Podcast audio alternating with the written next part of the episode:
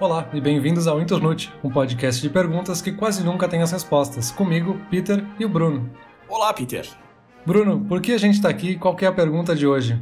A pergunta de hoje é: a educação do futuro tem futuro? E a gente vai discutir um pouquinho então sobre a educação no presente e no futuro e falar um pouco melhor sobre que futuro é esse da educação. Para começar o assunto, eu acho que é importante falar que a gente vai estar, tá, obviamente, falando bastante sobre ensino à distância, que é um assunto que está em alta agora, né, por causa do, da quarentena e tudo mais, e que também é um grande pilar aí de quando se fala de educação do futuro. Antes da gente entrar nesse assunto, entretanto, eu queria só fazer uma, uma pequena analogia aqui que eu estava pensando, porque eu acho que muita gente tem um certo preconceito contra ensino à distância, seja por puro preconceito ou seja por ter experimentado uma ou outra vez e não ter gostado muito. E a metáfora que eu queria fazer é a seguinte: uma comparação meio esdrúxula, mas assim, por exemplo, se tu vai no restaurante e come uma pizza, ou se tu pede a pizza em casa. A pizza é melhor no restaurante, é óbvio, ela vem direto do forno pra tua mesa, ela é uma delícia. Porém, para ir num restaurante existem vários outros fatores. Por exemplo, tu vai ter que tirar o carro da garagem, tu vai ter que ir até lá, tu vai ter que esperar uma mesa, tu vai ter que pagar o preço absurdo que eles cobram numa bebida, 8 reais por uma Coca-Cola, que isso. Então, assim, existem outros fatores incluídos. Então pode ser que a pizza em si seja melhor, mas mesmo assim, ir no restaurante não vale a pena naquele dia ou para aquela pessoa. O que eu tô querendo dizer com isso é o seguinte: educação à distância, algumas pessoas podem achar melhor, algumas podem achar pior, mas mesmo para as que acham pior, em algumas situações pode fazer mais sentido, pode valer mais a pena, pode se justificar. Não tô aqui só para defender ensino à distância, eu só quero abrir um pouco mais a cabeça das pessoas e, e mesmo a nossa para o fato de que talvez se perca alguma coisa quando se vai para a internet ter uma aula, quando você sai da sala de aula e vai para o computador, mas por outro lado se ganha muita coisa também. E eu acho que é muito mais fácil ver o que se perde do que ver o que se ganha. Então eu só queria, para começar esse assunto, deixar claro que sim, existem várias vantagens sobre educação à distância. Não sei se tu concorda comigo ou se tu acha que a minha metáfora da pizza não faz sentido nenhum, mas enfim. Eu acho que concordo, e eu acho que é uma questão bastante pessoal, às vezes, do tipo de ensino que a pessoa prefere. Mas eu acho que o ensino à distância, pelo menos no formato que a gente tem visto nas últimas semanas, está muito relacionado à solução mais prática que a gente tem. Porque o ensino à distância que a gente tem é basicamente uma videoaula na internet. E isso é basicamente pegar o formato atual e colocar na tela do computador. Então não tem muita diferença entre o que a gente já faz na sala de aula. Agora a gente simplesmente jogou tudo na internet e a gente acompanha por lá. Então talvez seja o formato mais fácil para se adaptar rapidamente, que foi o que aconteceu com muitas faculdades, muitas universidades, de terem que simplesmente começar a dar aula à distância a partir de amanhã e ponto. E aí ninguém pensou muito em metodologia, teve que resolver da forma que podia o mais rápido possível. Mas acho que a grande dificuldade do ensino à distância, agora falando mais da metodologia, é que quem opta por ensino à distância às vezes tem uma dificuldade maior por conta de ter que ser mais autodidata. Muitas vezes o ensino à distância não tem um horário fixo e as entregas são muito diferentes da que a entrega de trabalhos para uma disciplina que tem espaço físico, que tem uma sala de aula, enfim. Então isso entra volta para aquele dilema de autodidatismo que a gente falou em um, em um outro episódio, que eu acho que é bem difícil a pessoa ter essa vontade de levantar e vou para aula agora porque eu quero ter aula agora, enquanto às vezes a pessoa prefere seguir essa rotina de tipo, ah, me falaram para ter aula agora, então é agora que eu vou ter aula. Então tem essa complicação também. É, existem diferentes formatos, né, na aula online. Existe a aula online com horário marcado e existe a aula online sem horário marcado. A gente vai entrar um pouco mais a fundo nesses formatos à medida que a gente avança na conversa. Eu concordo plenamente, esse formato em que o horário não é definido e que depende da vontade de cada um, ele é muito pessoal. Algumas pessoas podem terminar um curso em um dia, enquanto outras podem demorar dois, três meses. Então acho que esse é um ponto bem importante também. E eu acho que é legal a gente comentar, mesmo que por cima, da onde que estão vindo essas nossas opiniões, essas nossas percepções. Eu trabalho numa escola de inglês já faz uns três anos, já faz um ano mais ou menos que eu trabalho diretamente com o setor acadêmico. Então é legal que eu tive a possibilidade de acompanhar a percepção dos alunos em relação à troca da aula offline para online. Esse ponto que tu comenta de ser uma medida de contingência e que ninguém soube se preparar muito bem ou não teve tempo de se preparar muito bem é muito verdade, né? Os primeiros dias de aula online foi tipo, Galera, tá aqui um link, entra aí, vê se vocês conseguem acessar, se não conseguem, manda um e-mail, vamos lá. E o professor também não sabia muito bem o que fazer. A primeira semana foi super conturbada para todo mundo. E eu acho que por isso muita gente não gostou da ideia. E a, a transição foi muito difícil para todo mundo. Mas ali pela segunda ou terceira semana a gente já teve vários alunos vindo para nós e dizendo: Poxa, tá super legal. A gente teve alunos pedindo para estender o curso até. Ah, eu quero continuar online. A gente teve alunos voltando pro país deles e. Porque são, são alunos internacionais, né? Voltando pro país deles e falando: Ah, eu quero continuar online online, eu vou, eu vou voltar pro meu país, mas eu quero continuar, independente se as escolas reabrirem, eu vou ficar online e tal. Então eu acho que tem muito aquela coisa do ser humano de não gostar muito da mudança logo que ela vem, mas é só uma questão de adaptação também. Acho que adaptação é uma palavra-chave, né, para essa educação do, do futuro, entre aspas, ou a educação online, ou ensino à distância, enfim. Eu não sei como é que tá sendo a tua experiência daí. É, eu acho que entra um pouco na, na questão de, tipo, é um pouco adaptação, mas um pouco também foi a escolha da pessoa. Na faculdade onde eu tô dando aula, pelo menos a partir desse semestre, né, eu comecei há menos tempo a dar aula, a faculdade, por filosofia própria, por escolha própria, não tem aulas à distância. Eles sempre optaram por ensino presencial porque acreditam que esse é o ensino mais adequado para as metodologias que a faculdade aplica. Então foi muito de última hora, a faculdade não tinha nem as ferramentas necessárias para começar, então teve que se adaptar muito rapidamente para isso, e nenhum dos alunos tinha se matriculado para ter aula à distância. Então isso torna muito difícil, principalmente para alunos que têm menos acesso à internet, que às vezes não têm conexão de internet boa em casa para poder acompanhar uma aula, enfim. Tem várias dificuldades técnicas que estão por trás, e a gente viu casos, obviamente, de alunos que desistiram das aulas ou que trocaram de curso, enfim, porque não iam ter condições de seguir. Então, tem essa questão tecnológica muito envolvida também no ensino à distância que dificulta, e a questão da pessoa, às vezes, simplesmente não querer ter aula à distância porque prefere aula presencial. Né? Mas eu acho que essa questão da tecnologia e da falta de acesso à internet é um problema que a gente está tendo agora, mas isso não é parte do cenário do ensino à distância em si, quarentena deixada de lado. Eu digo isso porque uma pessoa que não tem acesso à internet, ela não vai estudar online em situações ideais. Então a reclamação de alguém que está num curso e que vira online, que fala eu não tenho agora como acessar, é uma reclamação que não surgiria de uma pessoa que decidiu fazer aula online porque ela quer. Então concordo contigo, é um processo mais difícil por causa da situação atual, enfim, mas também é legal deixar claro que o ensino à distância que a gente está tendo agora não é uma situação ideal, né? Que nem tu comentou, a tua faculdade não dá aulas online normalmente, a escola onde eu trabalho também não, então realmente é um processo de adaptação e ele é um processo de adaptação muito difícil, porque são muitos alunos, muitos professores envolvidos. A gente não tá falando de uma turma que vai se juntar numa sala online, a gente tá falando de dezenas, centenas de turmas e tudo tem que ser feito ao mesmo tempo. Então, realmente, mas o que a gente tá tendo agora não é necessariamente um retrato do que é o ensino à distância em si. Ele tá sendo um ensino à distância improvisado nesse momento. Isso, exato. Essa questão do ensino à distância cresceu muito nos últimos dias, nas últimas semanas, por conta da situação atual, mas a gente quer falar de educação do futuro, né? O que vai ser o futuro da educação,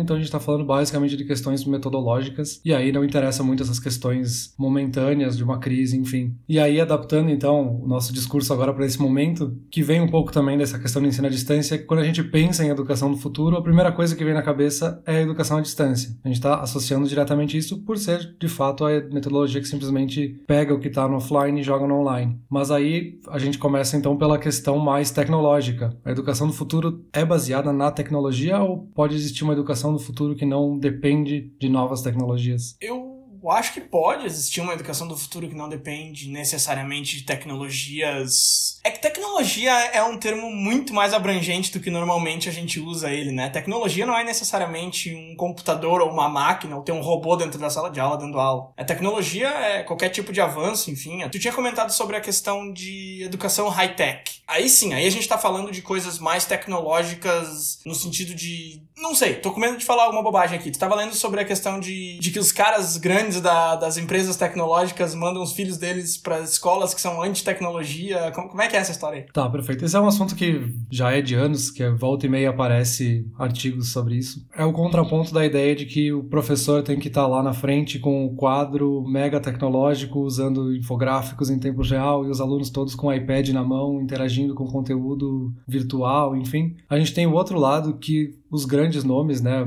caras como Steve Jobs e Bill Gates, que são, pelo menos nas últimas décadas, os maiores nomes quando a gente fala em tecnologia, ou tecnologia de consumo pessoal, né, eles não mandam os filhos deles para escolas que tenham tecnologia. Eles, por filosofia própria, ou pelo entendimento que eles mesmos têm sobre a tecnologia, preferem que os filhos deles estejam em escolas que proíbem ou limitam o acesso à comunicação digital, digamos. Então, essas escolas onde esses grandes tecnólogos de, do, do Vale do Silício, ou da tecnologia como um todo, eles não querem que as crianças estejam usando uh, celulares, iPads, enfim, isso é tudo proibido dentro dessas escolas. E isso vem muito de uma lógica de que eles acreditam que numa idade tão jovem, e aqui a gente está falando de crianças menos de 14 anos, pelo menos o que eu, os estudos que estão linkados junto com esse artigo falam de 14 anos como uma, um limite, de bloquear qualquer acesso à tecnologia, porque isso pode trazer impactos psicológicos na criança. Talvez seja um pouco ligado do fato do cérebro da criança não estar tá totalmente desenvolvido, e aí né, faço o alerta de que eu não sou pedagogo para ter certeza sobre essa questão, mas pode ser que isso cause mudanças no cérebro das, das crianças e que já foi visto em alguns estudos que pode levar a maiores taxas de depressão, uh, dificulta para que eles aprendam a ter foco, porque esse também é um dos objetivos da escola, não simplesmente aprender a matéria, mas também tem que aprender a focar nos assuntos, aprender a focar nas suas atividades e também a questão da socialização. É muito mais fácil para a criança, quando ela tem uma dificuldade de socialização, se fechar na tela do celular ou se fechar na tela do iPad e não de fato encarar o problema social que ela está tendo. Tu não é pedagogo, eu também não, mas eu gostaria de acrescentar que é, eu dei uma pesquisada boa antes da gente falar, especialmente sobre esse fato de que acontece no cérebro da criança se ela é exposta a telas por muitas horas do dia, e eu acho que tu tem toda razão, eu acho que é bem por aí mesmo, e eu também vi sobre essa questão de daquela síndrome de déficit de atenção tá super relacionada também a isso de as crianças usarem muita tecnologia em idades muito precoces, né? De ficarem expostas a, a, telas o tempo todo. Então acho que é bem por aí sim. Eu acho que apesar de tu não ser pedagogo, tu fez um diagnóstico bem correto aí.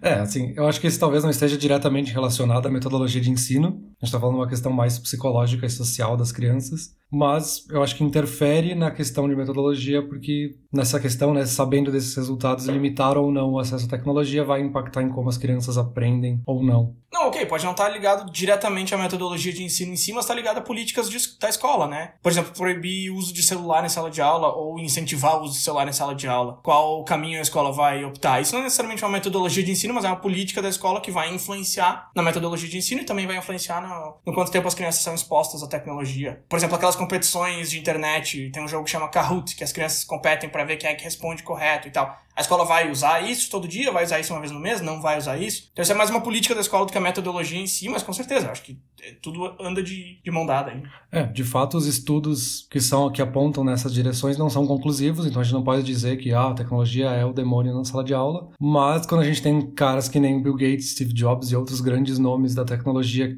que foram envolvidos na criação e no surgimento dessas tecnologias, limitando os próprios filhos, talvez seja algo pra gente pelo menos dar uma olhada, né? É que nem aquela matéria que saiu um tempo atrás que tinha uma foto do Zuckerberg lá do Facebook e a webcam dele tava tapada com um post-it e aí todo mundo ficou, putz, se o Zuckerberg tapa a webcam dele, o que que tem por trás? Exato, na dúvida é melhor tapar também, né? Na dúvida é melhor tapar também.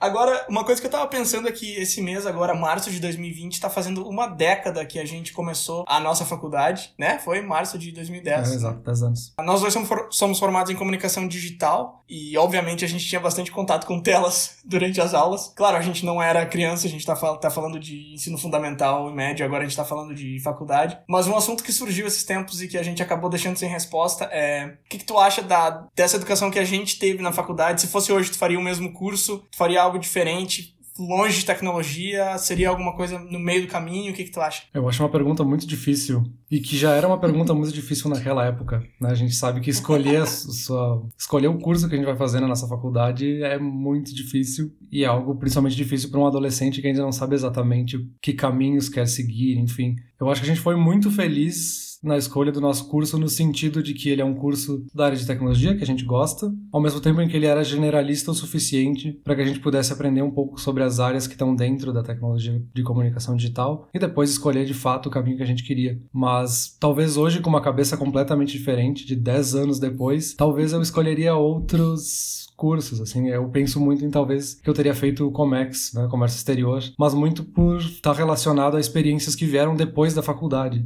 experiência de ter morado fora, de ter contato com pessoas de todos os lugares do mundo. Isso faz com que eu tenha uma percepção completamente diferente do mundo e de que cursos eu teria interesse ou não em fazer. Né? É meio paradoxo, né? Eu escolheria outro curso por causa de coisas que eu vi no curso e depois dele. Assim, Exato. se tu voltasse no tempo, tu não ia ter essa, essa bagagem cultural. E... Exato, talvez se eu não tivesse feito comunicação digital, eu não estaria pensando pensando em fazer outro curso agora, sabe? Porque é, fez parte da minha experiência chegar, né? Chegar no, no, momento que eu tô agora, com o meu cérebro, com as minhas experiências. Passou também por ter feito esse curso. Então, é uma pergunta basicamente sem resposta. É um chute, na verdade, do que a gente acredita hoje?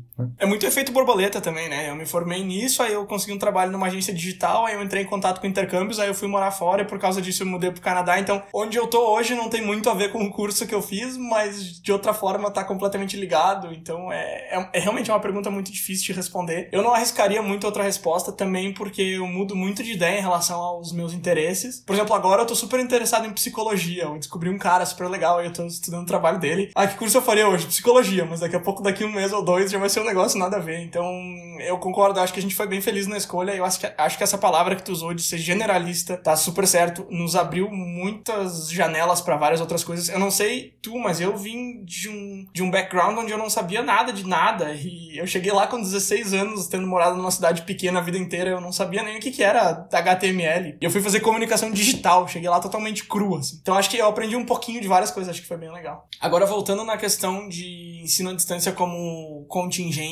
por causa da pandemia, muito interessante observar que alguns campos de universidades e escolas fecharam e os alunos começaram a reconstruir os campos em ambientes online, né? Eles reconstruíram no, no Minecraft os campos das escolas onde eles estudam. É, isso é bem interessante porque a gente começa a pensar, por exemplo, por que, que os alunos se esforçam tanto para recriar a escola deles, recriar todo o campus, toda a estrutura, a infraestrutura que eles conviviam lá dentro, e ao mesmo tempo eles não têm saco para ficar assistindo as aulas ou consumir o conteúdo que eles de fato teriam, sabe? Quando eles estão lá na escola é muito chato e aí quando eles não estão na escola eles ficam com saudades. Isso é uma coisa muito engraçada. Tem um pouco do, daquele negócio de que a grama do vizinho é sempre mais verde, né? Tu tá na escola, tu acha um saco, tu tá em casa, tu acha um saco, tu quer estar tá na escola. Mas eu acho que também tem a questão de que quem deveria perceber que os alunos, adolescentes, pré-adolescentes são super motivados quando eles querem ser, não percebe isso. Eu não sei se eu tô, se eu tô sendo claro, mas eu acho que assim, eu acho interessante perceber que os alunos não se motivam em sala de aula, mas eles são pessoas extremamente motivadas para coisas que eles querem atingir. Só que essas coisas que eles querem atingir, como remontar o campus no Minecraft, é uma coisa que ninguém tá olhando. Que daqui a pouco o professor de álgebra dessa criatura não sabe nem o que é Minecraft e se tentar explicar para ele, ele vai dizer, ah, isso é joguinho, isso aí é, é bobagem. Mas putz, o cara tá colocando dezenas, centenas de horas da vida dele naquilo lá, ele tá recriando a escola. E ficou super bom, cara, a recriação. Tá comparando com as fotos das escolas originais, ficou bom, cara. Os caras se esforçam mesmo. Então por que, que eles se esforçam tanto para algumas coisas e não para outras? Será que é culpa, entre aspas, do aluno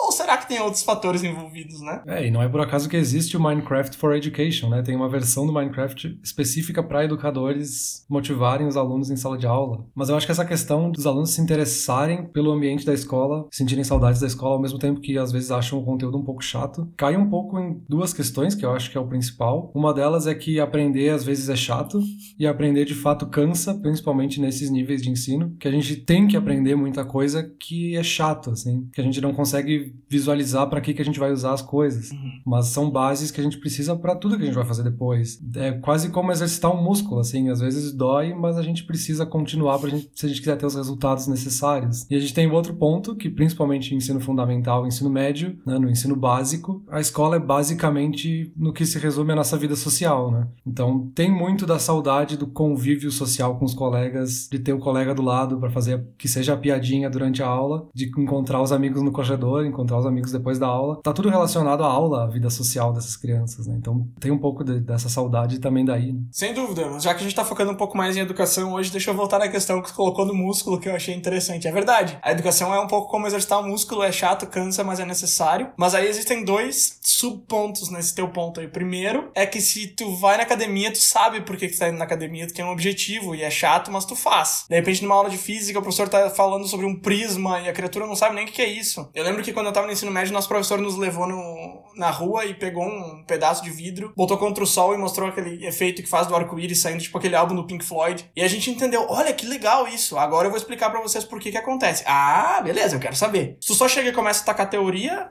ah, eu não sei nem do que o cara tá falando. Então acho que tem muito essa questão também de, ah, é chato fazer, mas eu sei onde é que eu vou chegar, então eu vou me submeter. Agora, se eu não sei nem por que eu tô vendo isso, eu não tô muito interessado. E outra questão do, do músculo é que existem vários exercícios para cada músculo. Então daqui a pouco uma, um aluno gosta mais desse aqui, outro gosta mais daquele lá. De repente todo mundo está disposto a aprender, mas não sob a metodologia que está sendo aplicada a todos eles. Então acho que motivação vem de saber onde é que tu quer chegar e achar uma maneira hum, fácil ou, ou, ou que se adapte à tua maneira de aprender e de fazer as coisas. O que é muito difícil para um professor que está numa sala de aula física com 30 alunos na frente dele. Ele não tem como aplicar uma metodologia diferente para cada um deles. É, eu acho que isso volta para aquela questão de, de quem é a responsabilidade, entre aspas, dessa motivação. Como a gente falou antes, talvez as crianças não tenham ainda desenvolvido essa, esse senso de responsabilidade. E aí, é óbvio, é muito mais fácil partir para preguiça, né? A nossa predisposição como ser humano é não, não mudar as coisas. Então é muito mais fácil eu ficar em casa no sofá do que querer levantar e descobrir coisas novas, aprender coisas novas, enfim. E aí fica essa questão de quem é a responsabilidade se as crianças não têm esse senso de responsabilidade. Para um adulto é muito mais fácil. O adulto é totalmente responsável se ele quer aprender algo novo ou não, se ele quer ir para academia ou não. Alguns Ele tem essa noção desses objetivos, enfim. Mas para uma criança tem essa questão de envolve um pouco a sociedade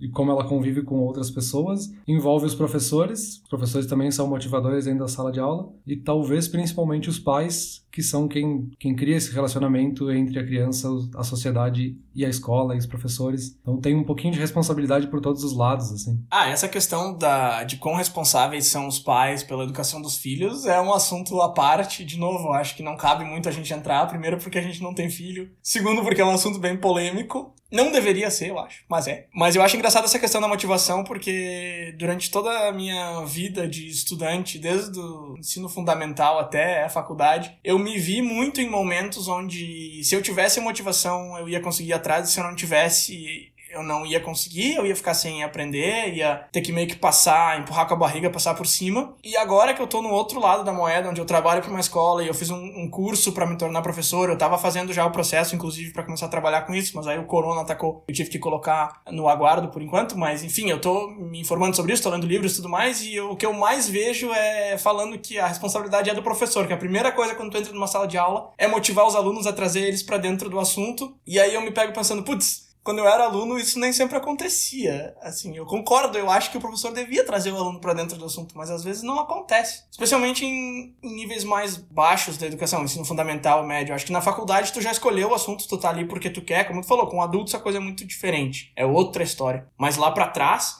e eu acho que aí entra o ponto do futuro da educação onde não estamos falando necessariamente de tecnologia, no sentido de ter um iPad na mão de cada um. Aí eu acho que a gente já pode falar, por exemplo, sobre o que, que podia ser diferente na educação. Como que faz para motivar mais a pessoa? Aquilo que a gente estava falando antes, é explicar por que, aquilo ali é interessante, é entender como que o aluno pode aprender aquilo ali de forma melhor, de forma mais rápida, de forma mais eficiente. É, talvez o futuro da educação seja uma mistura de dezenas de metodologias e não escolher uma metodologia e aplicar para todo mundo a mesma, que é basicamente o que a gente tem feito nas últimas décadas em geral. Né? Exato, eu estava tentando fazer essa comparação de da, daquela velha história de ah, na minha época não era assim, com as escolas de hoje em dia, e eu estava falando com a minha filhada que está na escola, ensino, ensino fundamental ainda, é. e pelo que ela me conta, a coisa tá meio igual, assim. Eu já saí do ensino médio faz, putz, bastante tempo. E aparentemente as coisas continuam meio iguais, assim. Até bem interessante aquele artigo que tu mandou sobre escolas do século XIX com professores do século XX para alunos do século XXI. Claro, não tudo, né? Principalmente escolas particulares, tem algumas que se destacam, mas se a gente pega o geral de como que as escolas funcionam, é basicamente as 10 matérias obrigatórias, tem que tirar 70 em cada prova para passar. Enfim, é é um sistema super, super, super engessado lado. Eu vejo em outros países um pouco diferente. Aqui na América do Norte, por exemplo, o aluno pode escolher para que lado ele quer ir. Então, ah, eu quero trabalhar com aviação, sei lá, ele vai ter cursos sobre isso já no ensino médio. Ou eu quero trabalhar em cozinha, aí tem uma cozinha industrial na escola para ele fazer.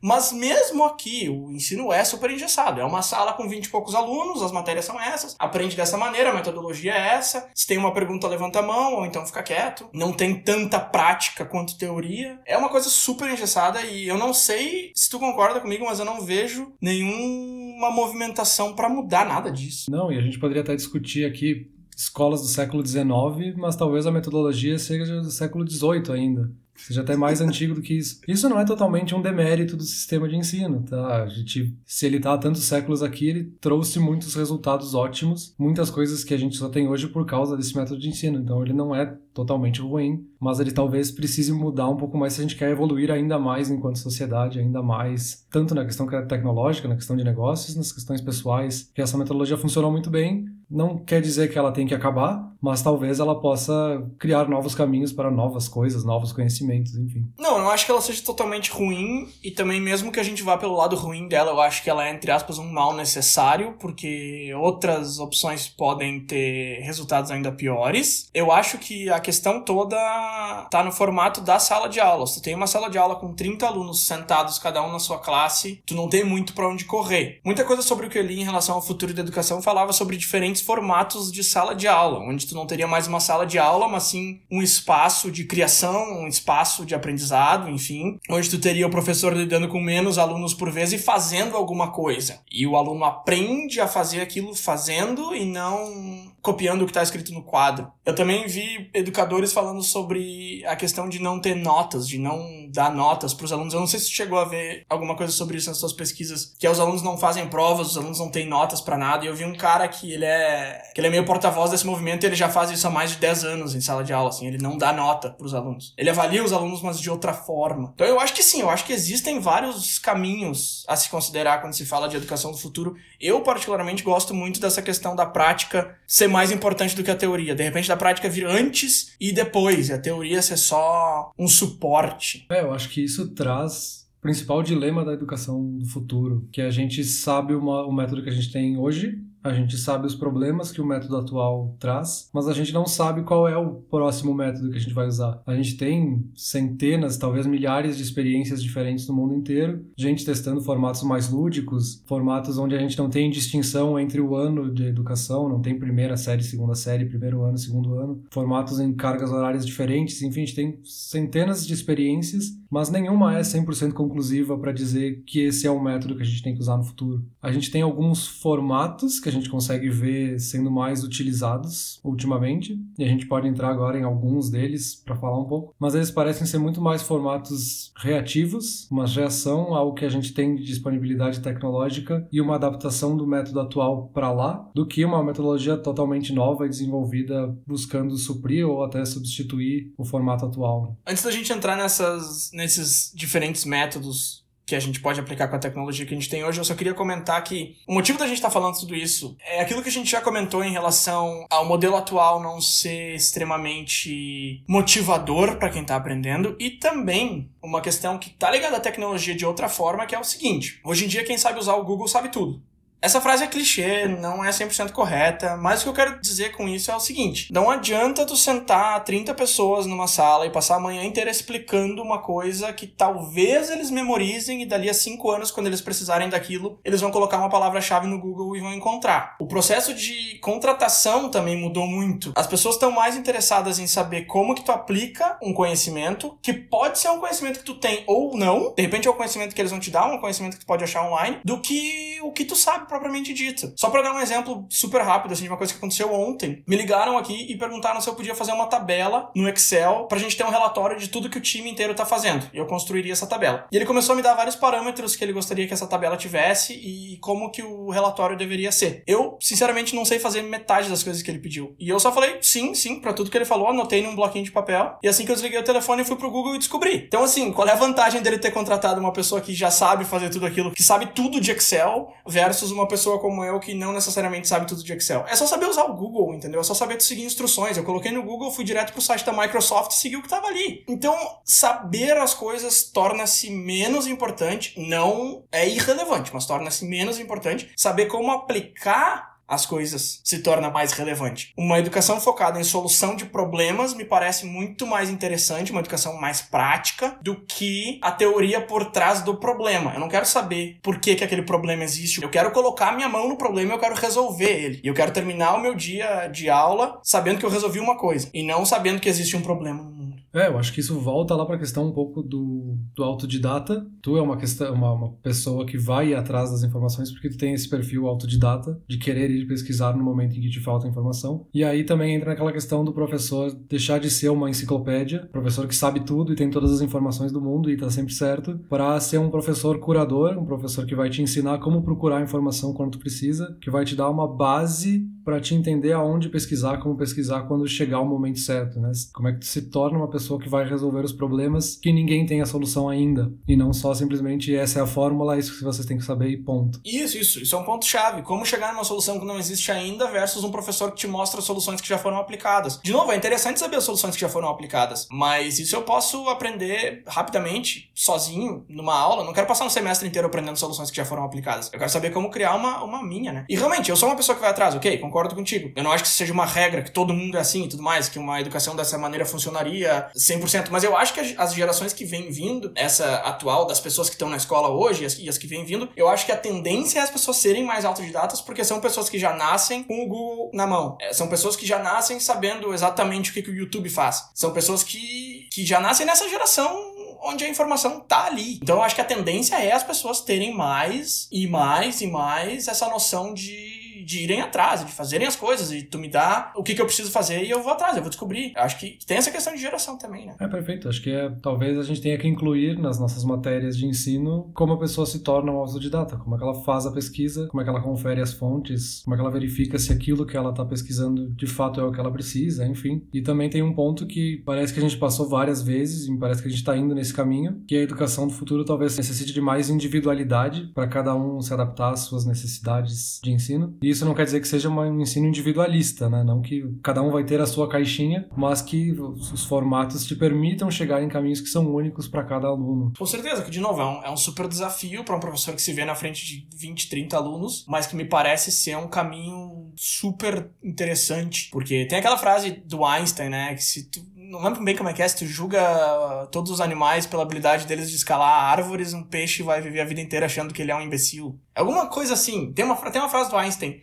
que, que, que meio que em miúdos fala que se tu julgar a criatura por causa de X e a criatura é boa em Y, mas é ruim em X, ela vai passar a vida inteira achando que ela é inútil. Mas não, ela, ela só tá fazendo a coisa errada. Ela devia estar tá fazendo Y, ela devia estar tá estudando Y, ela devia estar tá focando mais ali. Individualidade e individualismo, de certa forma, são conceitos bem relevantes nesse assunto que a gente está falando, sem dúvida nenhuma. Mas eu queria fazer aqui talvez o papel do advogado do diabo e trazer o contraponto, que por um lado a gente acha super legal falar de novas metodologias, de formatos de ensino diferentes, seja ele qual for, mas a gente tem o outro lado que os alunos talvez não queiram um formato diferente. A gente viu vários casos de alunos que tiveram que passar por um método de ensino à distância, por exemplo, e não queriam. Eles querem esse professor que é uma enciclopédia que vai dizer exatamente o que eles têm que saber e ponto, eles não querem ir atrás de nada. A gente tem outro contraponto que talvez as, o dilema seja mais cultural e social do que ser um dilema tecnológico ou metodológico. As pessoas não querem uma metodologia diferente, elas preferem essa metodologia que é todo mundo sentado, enfileirado, essa é a caixinha que cada um tem que consumir e ponto. Bom, aí a gente tem a questão um pouco da inércia também, É mais né? fácil seguir o que a gente já tem. Com certeza certeza. Eu acho que existe a questão também de que essa visão tem que ser um pouco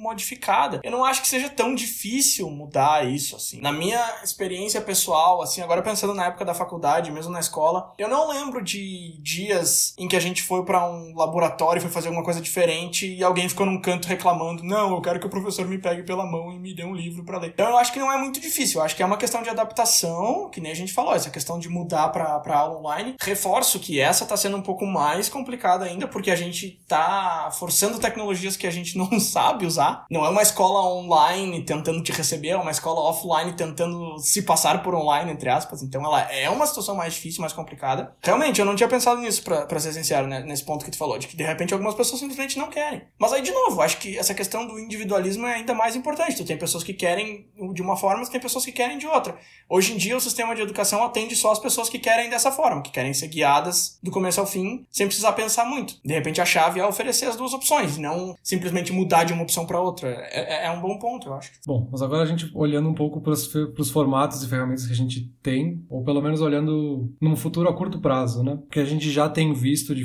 formatos e ferramentas que podem fazer alguma diferença aí nos próximos anos, ou que podem nos dar uma visão do que viria a ser esse futuro da educação. A gente tem esse formato de videoaula, que a gente já falou no começo, que é basicamente pegar offline, gravar um vídeo e jogar no, no online. Mas a gente tem outros formatos. A gente tem o Moodle, que permite juntar vários formatos tecnológicos. Então, pode ter um fórum, um chat, um quiz, um monte de coisa diferente, multimídia. A gente tem o formato do Coursera, que também é um formato totalmente multimídia, muito parecido com o Moodle, que inclui também vídeo aulas, que inclui interação com colegas e que é um formato totalmente mundial. Eu sei que tu já fez vários cursos do Coursera, eu também já fiz alguns, mas eu queria ouvir a tua opinião sobre esse formato multimídia, não só vídeo, mas com vários outros formatos dentro dele. Eu sou fã do formato do Coursera por uma questão que a gente comentou lá no começo desse podcast, que é a questão de tu poder fazer aula quando tu tá afim ou quando tu tem tempo. Ele é, por exemplo, vamos, vamos, vamos pegar um curso que eu fiz aqui de marketing digital. Eu fiz um curso de marketing digital na Universidade de Illinois. Na época eu tava morando no Brasil ainda, eu fiz esse curso dessa universidade lá de Chicago, sem pagar nada. E é uma coisa que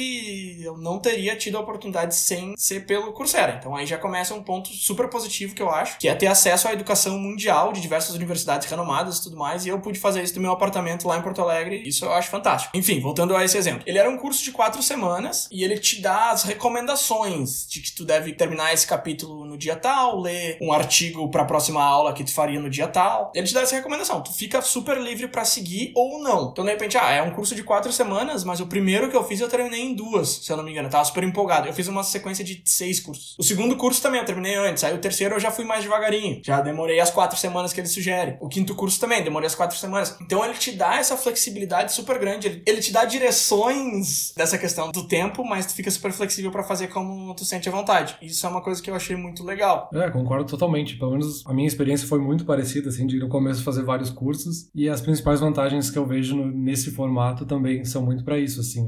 Não tem nenhuma limitação geográfica. Eu posso fazer um curso de uma universidade que está na China e, e, tem essa credibilidade de ser de uma universidade, então não é qualquer curso. E ao mesmo tempo que também não tem nenhuma limitação de tempo. Eu posso fazer a qualquer momento. Eu posso começar o curso hoje, ficar uma semana sem fazer nada e depois fazer três aulas seguidas de novo. Então isso é muito legal desse formato. Fora a infinidade de uh, opções de cursos, né? São cursos extremamente específicos que a gente pode fazer ali dentro. Então funciona muito bem para uma especialização ou para simples começar algum hobby novo. Tu pode fazer um curso para isso, enfim. E eu acho também que esse formato do Coursera encontra um meio de campo muito bom entre as tuas necessidades individuais versus participação em sala de aula como uma comunidade. Porque no Coursera, por exemplo, tu faz o tempo que tu quer, se tu não entendeu uma coisa, tu volta e vê de novo. Isso tu faz tu e o professor ali, o vídeo que o professor largou, ou, o artigo que ele deu, enfim, no teu tempo, na, na, na tua vontade e tudo mais. Porém, as atividades, elas são corrigidas por colegas. Porque é lógico que o professor ele não vai estar disponível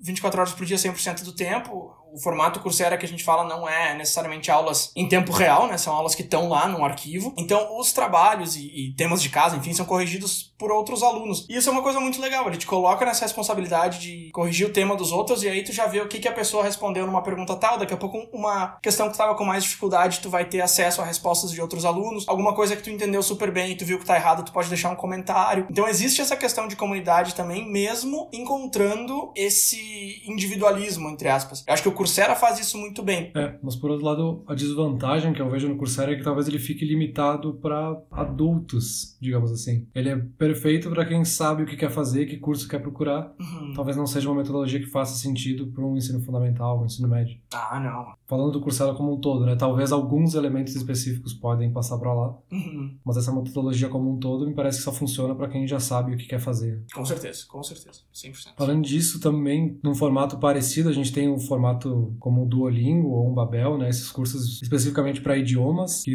usam elementos de jogos para fazer essa motivação dos alunos para aprenderem coisas novas, mas me parece um pouco limitado no sentido que esses cursos parecem sempre muito básicos. Ele é ótimo para aprender um novo idioma, mas eu aprendo no máximo um espanhol básico ali dentro, até porque idiomas depende de uma experiência presencial, eu acho em muitos momentos, uma presença sensorial, digamos, não necessariamente precisa estar presente com a pessoa, mas precisa conversar em tempo real com alguém, precisa ouvir outras pessoas falando ouvir nativos falando contigo, cada um com seu sotaque diferente. Então eu acho que é muito mais limitado um, essa transposição para o digital de um curso de idiomas, por exemplo. É, os grandes teóricos do aprendizado de idiomas falam que existem quatro coisas que tu precisa ter em sala de aula para aprender, e dois deles tu mencionou aí que a gente não tem no Duolingo, que é a prática e a exposição a pessoas que já falam aquele idioma falando. Eu acho interessante, eu cheguei a baixar um aplicativo desses há muito tempo atrás, eu aprendi um pouquinho de italiano, se não me engano. Eu aprendi um, algumas frases em japonês também, meio que num, num sistema assim. Eu acho que é bem legal para te abrir o horizonte pra, ah, eu sei falar um pouquinho de japonês. Eu aprendi japonês o suficiente para assustar os alunos japoneses que chegam lá na escola. Eles chegam, eu falo japonês com eles, eles ficam,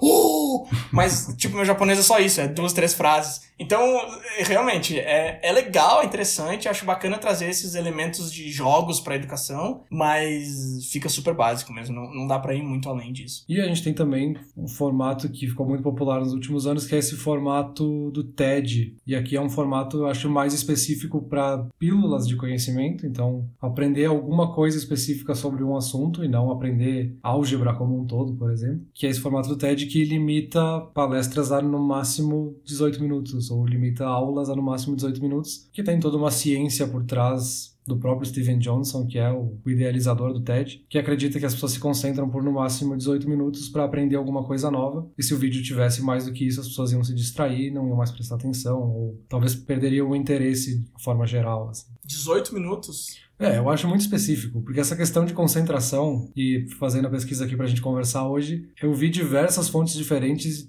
todas elas tinham uma definição de concentração diferente e resultados das pesquisas totalmente diferentes. Algumas pesquisas falavam que a gente se concentra no máximo 90 minutos, outras 40 minutos, 25 minutos e uma chegou a citar 12 segundos como tempo de concentração.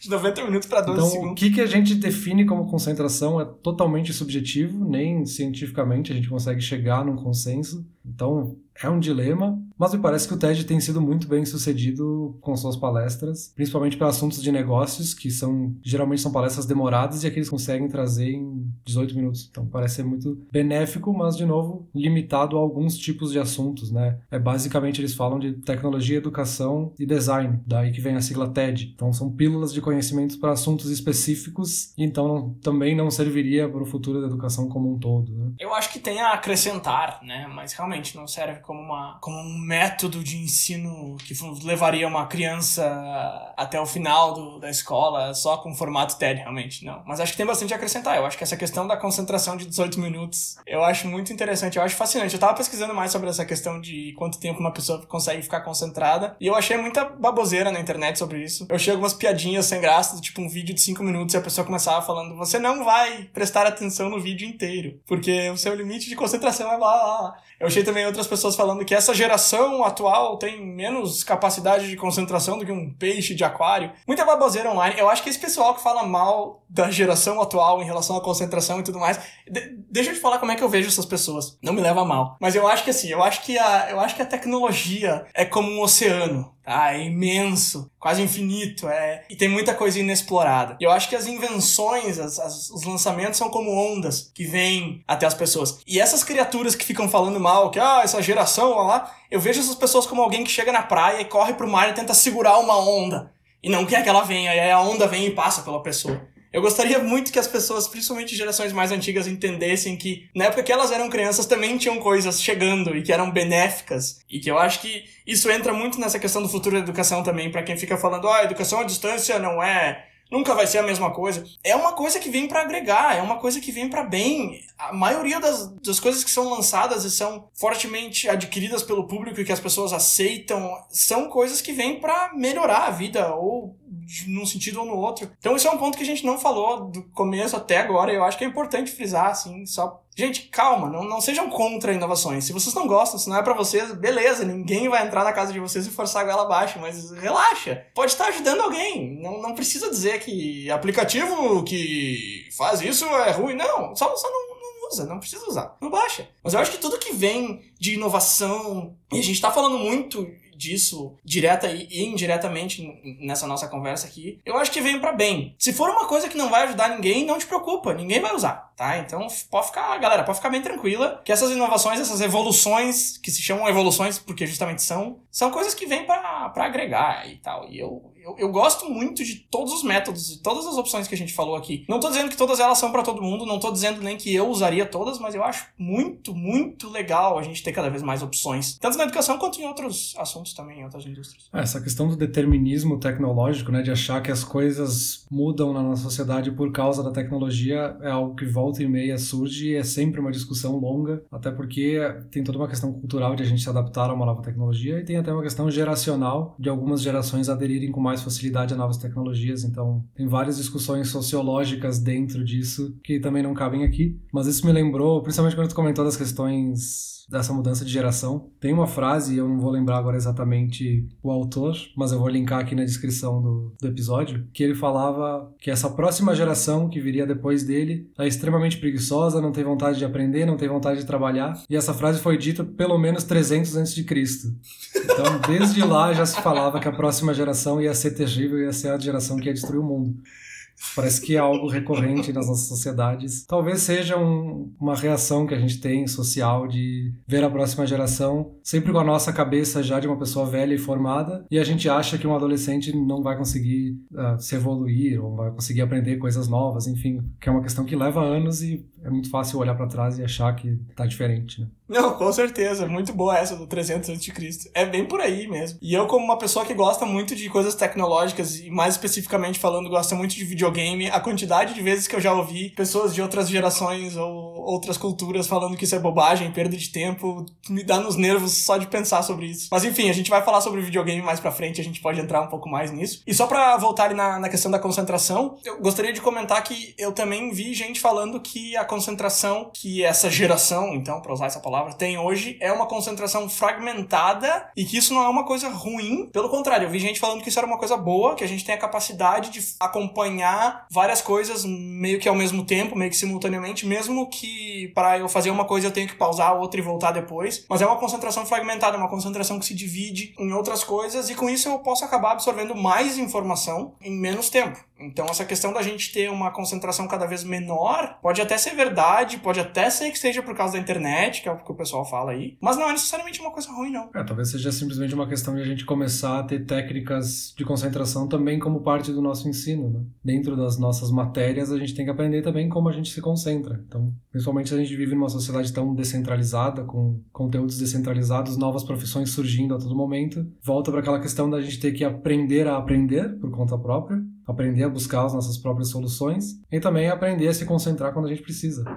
Mais alguma coisa, Bruno? Quer concluir o assunto aí? Eu acho que do meu lado era isso. Tem só mais uma coisa que eu queria comentar, que eu achei essa frase semana passada, eu acho que ela cabe bem aqui. É uma frase do William Gibson. Canadense, óbvio. Todo mundo é canadense. Que é um autor de ficção científica e tudo mais. Que ele, numa tradução livre aqui, ele fala basicamente que o futuro já está aqui ele só não está muito bem distribuído. Eu acho que é bem por aí. Eu acho que muita coisa que a gente falou sobre a educação do futuro são coisas que já existem. A gente não falou muito sobre coisas futurísticas ou sobre coisas que ainda estão no plano da imaginação. A gente falou de ideias que estão sendo tentadas, experimentadas, mas não numa escala grande, e, e, a maioria delas a gente falou sobre porque a gente acredita que deveriam vir para uma escala grande. Então eu acho essa frase muito legal. Eu acho que assim, o futuro já está aqui, a gente só precisa aplicar ele nas áreas onde ele precisa ser aplicado. E para finalizar de vez, então, Peter, vamos terminar como a gente sempre termina. Vamos ver se a gente respondeu a pergunta de hoje. A pergunta era: a educação do futuro tem futuro? O que, que tu acha? Ah, eu acho que a gente respondeu sim, mas a questão é a gente definir o que é esse futuro. Porque não é um futuro, como a gente falou aqui várias vezes. São diversos caminhos possíveis e talvez o caminho seja justamente isso, de ter milhões de possibilidades e cada um forjar o seu caminho educacional ao longo do tempo. Poxa, cara, eu quero deixar registrado que é o nosso terceiro episódio. É a primeira vez que eu te pergunto se a gente respondeu a pergunta, tu diz que sim, e tu me encaixa um mas logo depois. Já vem com várias outras. Mas eu acho que a gente respondeu sim. A educação do futuro tem futuro? Sim, tem. Mais de um, inclusive. A gente só tem que ver qual que vai ser escolhido. Exato. Ainda tem esse probleminha base. Beleza, ficamos por aqui? Ficamos por aqui então. Valeu, Peter. Então tá, tchau, tchau. Valeu, tchau, tchau.